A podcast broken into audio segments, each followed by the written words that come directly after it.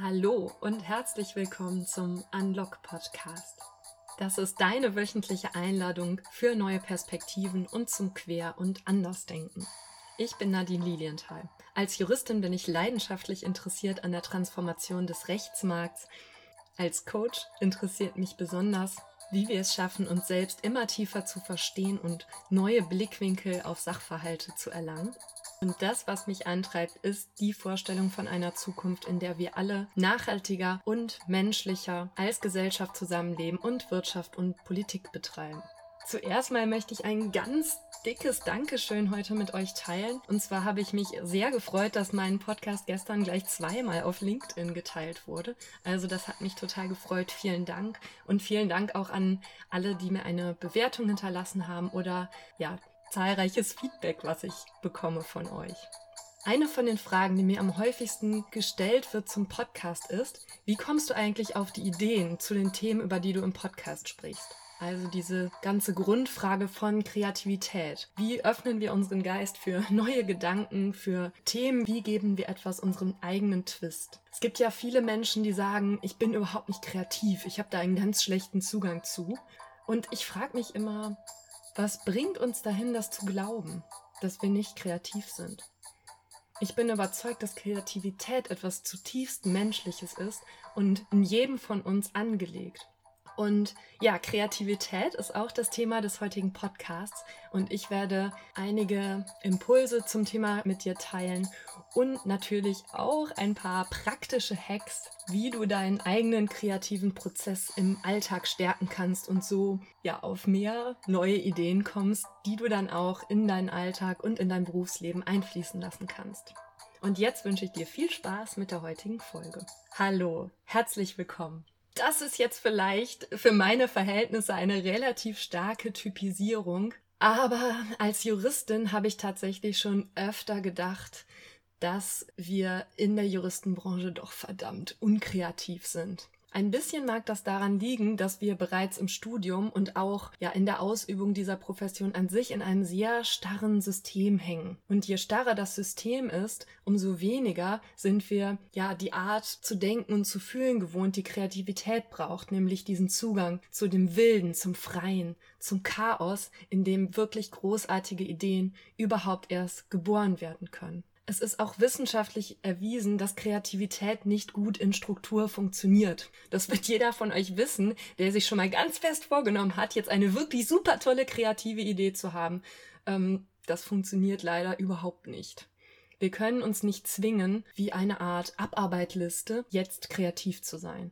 In einer Studie von Ikudo, ich hoffe, ich spreche das jetzt korrekt aus, die Studie ist schon etwas älter, die ist aus dem Jahr 2010, hat sich herausgestellt, dass über 93 Prozent der Mitarbeiter eines Unternehmens ihre besten Ideen nicht am Arbeitsplatz haben. Und das finde ich ist schon relativ krass, ja. Also 93 Prozent der kreativen Ideen entstehen außerhalb des Arbeitsplatzes. Das heißt entweder, dass Mitarbeiter außerhalb ihrer Arbeitszeit auch an Unternehmensthemen arbeiten, für die sie dann kreativ werden, oder dass den Unternehmen ein riesiges Kreativitätspotenzial der Mitarbeiter verloren geht. Und warum ist das so? Kreativität funktioniert nicht gut in Struktur. Es funktioniert nicht, wenn wir sagen, wir müssen jetzt kreativ sein. Das baut einen Druck und Stress auf, der sich überhaupt nicht mit Kreativität verträgt. Kreativität hingegen braucht Chaos. Kreativität wird aus dem Chaos geboren. Da gibt es ein wunderbares Zitat von Friedrich Nietzsche, der 1900 gestorben ist. Und dieses Zitat lautet, man muss noch Chaos in sich haben, um einen tanzenden Stern gebären zu können. Man muss noch Chaos in sich haben, um einen tanzenden Stern gebären zu können. Ich finde das ein wunderschönes Zitat und auch dieses Bild vom, ja, vom tanzenden Stern ist so eine, ähm, ja, Verkörperung von verrücktem Chaos.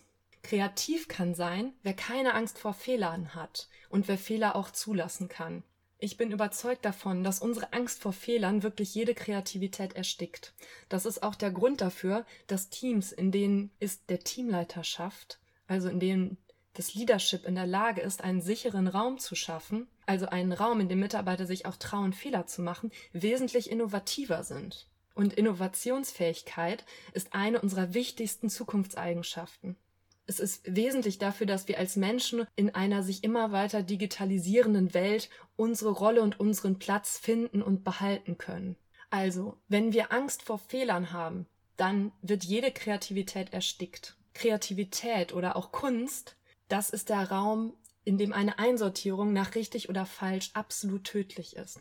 Wenn wir glauben, dass wir nur dann kreativ sein können, wenn das, was wir tun, auch richtig ist, dann werden wir nicht wirklich etwas zustande kriegen. Dann werden wir uns nicht trauen, wirklich kreativ zu sein. Und wirklich kreativ sind wir dann, wenn wir einen Schritt raus machen aus dem, was wir aus den Systemen kennen, aus dem, was wir um uns herum sehen und uns trauen, etwas wirklich unsere ganz eigene und tiefe Note, unseren absolut eigenen schrägen Twist zu geben.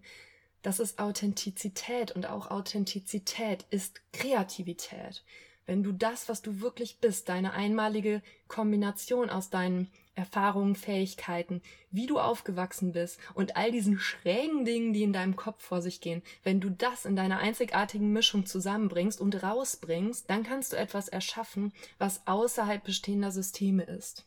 Deswegen funktioniert es auch nicht wirklich gut, Ideen von anderen zu kopieren. Es funktioniert dann, wenn du kreativen Input reinholst, Ideen von anderen Menschen, andere Gedanken. Das ist natürlich total sinnvoll und erweitert sehr stark unseren Horizont. Aber dann in einem nächsten Schritt geht es darum, dem Ganzen ja deinen ureigenen Stempel, also genau das, was du bist, das dort hineinzubringen. Und ja, ich wollte heute mit dir besprechen, wie wir diesen kreativen Prozess ganz praktisch unterstützen können. Und da möchte ich drei Hacks mit dir teilen. Und ja, Kreativität ist ja in unserem Job total wichtig, weil es einer der absoluten Zukunftsskills ist und weil es auch ein grundlegender Skill ist, wenn wir innovativ sein wollen und wenn wir in der Lage sein wollen, flexibel in unsicheren Zeiten, wie beispielsweise jetzt mit Corona, reagieren zu können und Lösungen zu finden. Und es ist natürlich auch eine extrem bereichernde Eigenschaft im Leben an sich, wenn du kreativ bist und dieser Kreativität auch möglicherweise in einer Kunstform in Form von Schreiben, Malen oder dem Erschaffen von irgendetwas Ausdruck verleihen kannst. Also, was kannst du machen, ganz konkret und praktisch? Ihr wisst ja, ich mag die praktische Seite der Dinge genauso. Was kannst du machen, um deinen kreativen Prozess praktisch zu unterstützen? Und hier sind meine drei Top-Hacks. Erstens, Kreativität entsteht gerne in der Lehre. Kreativität braucht einen entspannten Raum. Du bist dann kreativ, wenn du irgendetwas anderes machst. Wenn du spazieren gehst, dann hast du plötzlich diese Idee.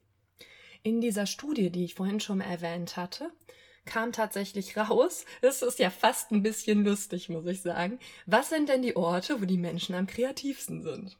Also die Top-Spots für Kreativität ist Dusche, Bett, Sofa und auch ganz vorne mit dabei das Klo.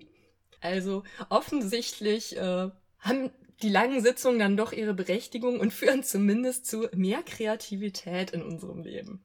Also Kreativität mag es gerne, wenn wir entspannt sind und wenn wir uns auch nicht unbedingt zwingen, in diesem Moment kreativ zu sein, sondern wenn unser Geist einfach schön im Flow ist, nicht besonders angestrengt, dann hast du die richtig tollen Ideen. Und wer sich mit dem Thema Ideen nochmal vertieft beschäftigen möchte, ich kann da absolut empfehlen das Buch von Elizabeth Gilbert, Big Magic. Das ist ein wirklich tolles Buch zum kreativen Prozess. Und etwas, was sie darin beschreibt, ich werde das jetzt mit meinen Worten zusammenfassen und dem Ganzen sozusagen meinen eigenen Twist geben, ist, wir können uns Ideen vorstellen als etwas Lebendiges, ja. Also Ideen fliegen überall um uns herum und sie möchten gern ins Leben kommen. Das heißt, sie suchen eine Person, durch die sie sich dann tatsächlich in der Welt manifestieren können. Das ist ein bisschen so, ähm, als ob sie einen Wirt suchen würden, der gerade offen für sie ist. Und meistens bekommen wir das gar nicht mit, dass all diese Ideen, diese kleinen flatternden Ideen um uns herum sind, weil wir gerade gestresst sind mit dem Kopf woanders, ähm, von A nach B hetzen, parallel auf unserem Handy ähm, Nachrichten lesen, ähm, einen Podcast anhaben und darauf achten müssen, wann die Ampel grün wird. Wir sind also überhaupt nicht wirklich da, sondern total abgelenkt. Und dann haben es diese kleinen flatterigen Ideen schwer, uns zu finden. Sie schaffen das aber, wenn wir einen Moment mal Leere zulassen können und offen und entspannt sind. Also der erste Hack, Kreativität liebt die Lehre.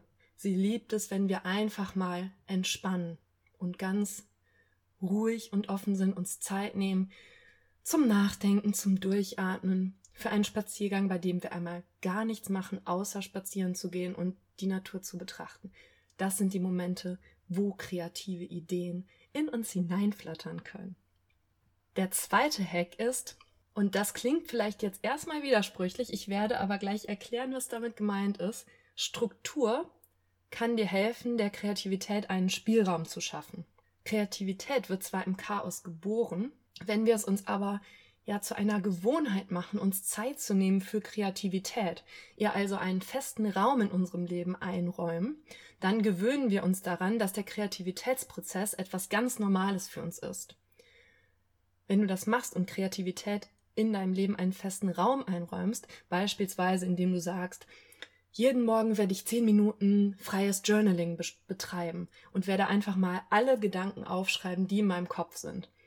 Oder einmal in der Woche am Wochenende setze ich mich zwei Stunden vor meine Staffelei und ja, male einfach, wonach mir ist. Und das machst du unabhängig davon, ob du jetzt die absolute kreative Inspiration in diesem Moment hast oder nicht. Also du verbindest diesen Raum für Kreativität, den du dir schaffst, in den du fest in deinem Kalender eine Zeit, eine Zeit dafür einträgst, damit, dass du einfach mal machst. Und auch wenn da in diesem Moment jetzt nicht unbedingt die überragende Idee dabei ist, oder nicht jedes Mal, wenn du das machst, ähm, Gott weiß, was dabei herauskommt, kommst du mit diesem Vorgehen aus dem Nachdenken heraus und weg vom Konsum auch einmal tatsächlich in die Produktion. Und das ist ein, eine weitere Challenge, die wir haben. Wir denken oft, wir sind kreativ, wenn wir uns mit ganz vielen Konsumartikel zuballern. Wenn wir also total viele Podcasts hören und total viele Bücher lesen und dadurch natürlich auch einiges an neuem Gedankengut einsammeln, dann sind wir zwar auf eine intellektuelle Art möglicherweise kreativer, weil wir, weil wir mehr wissen, aber wir verkörpern das Ganze nicht. Wir verkörpern Kreativität erst dann, wir fühlen Kreativität erst dann wirklich, wenn wir auch diese ja, Kunstform in unser Leben lassen und wenn wir uns selber daran ausprobieren und wenn wir selber auch, ja, vielleicht gefühlt immer wieder scheitern. Wie viele Dinge habe ich schon erschaffen, die ich absolut nicht, die ich absolut nicht besonders prickelnd fand.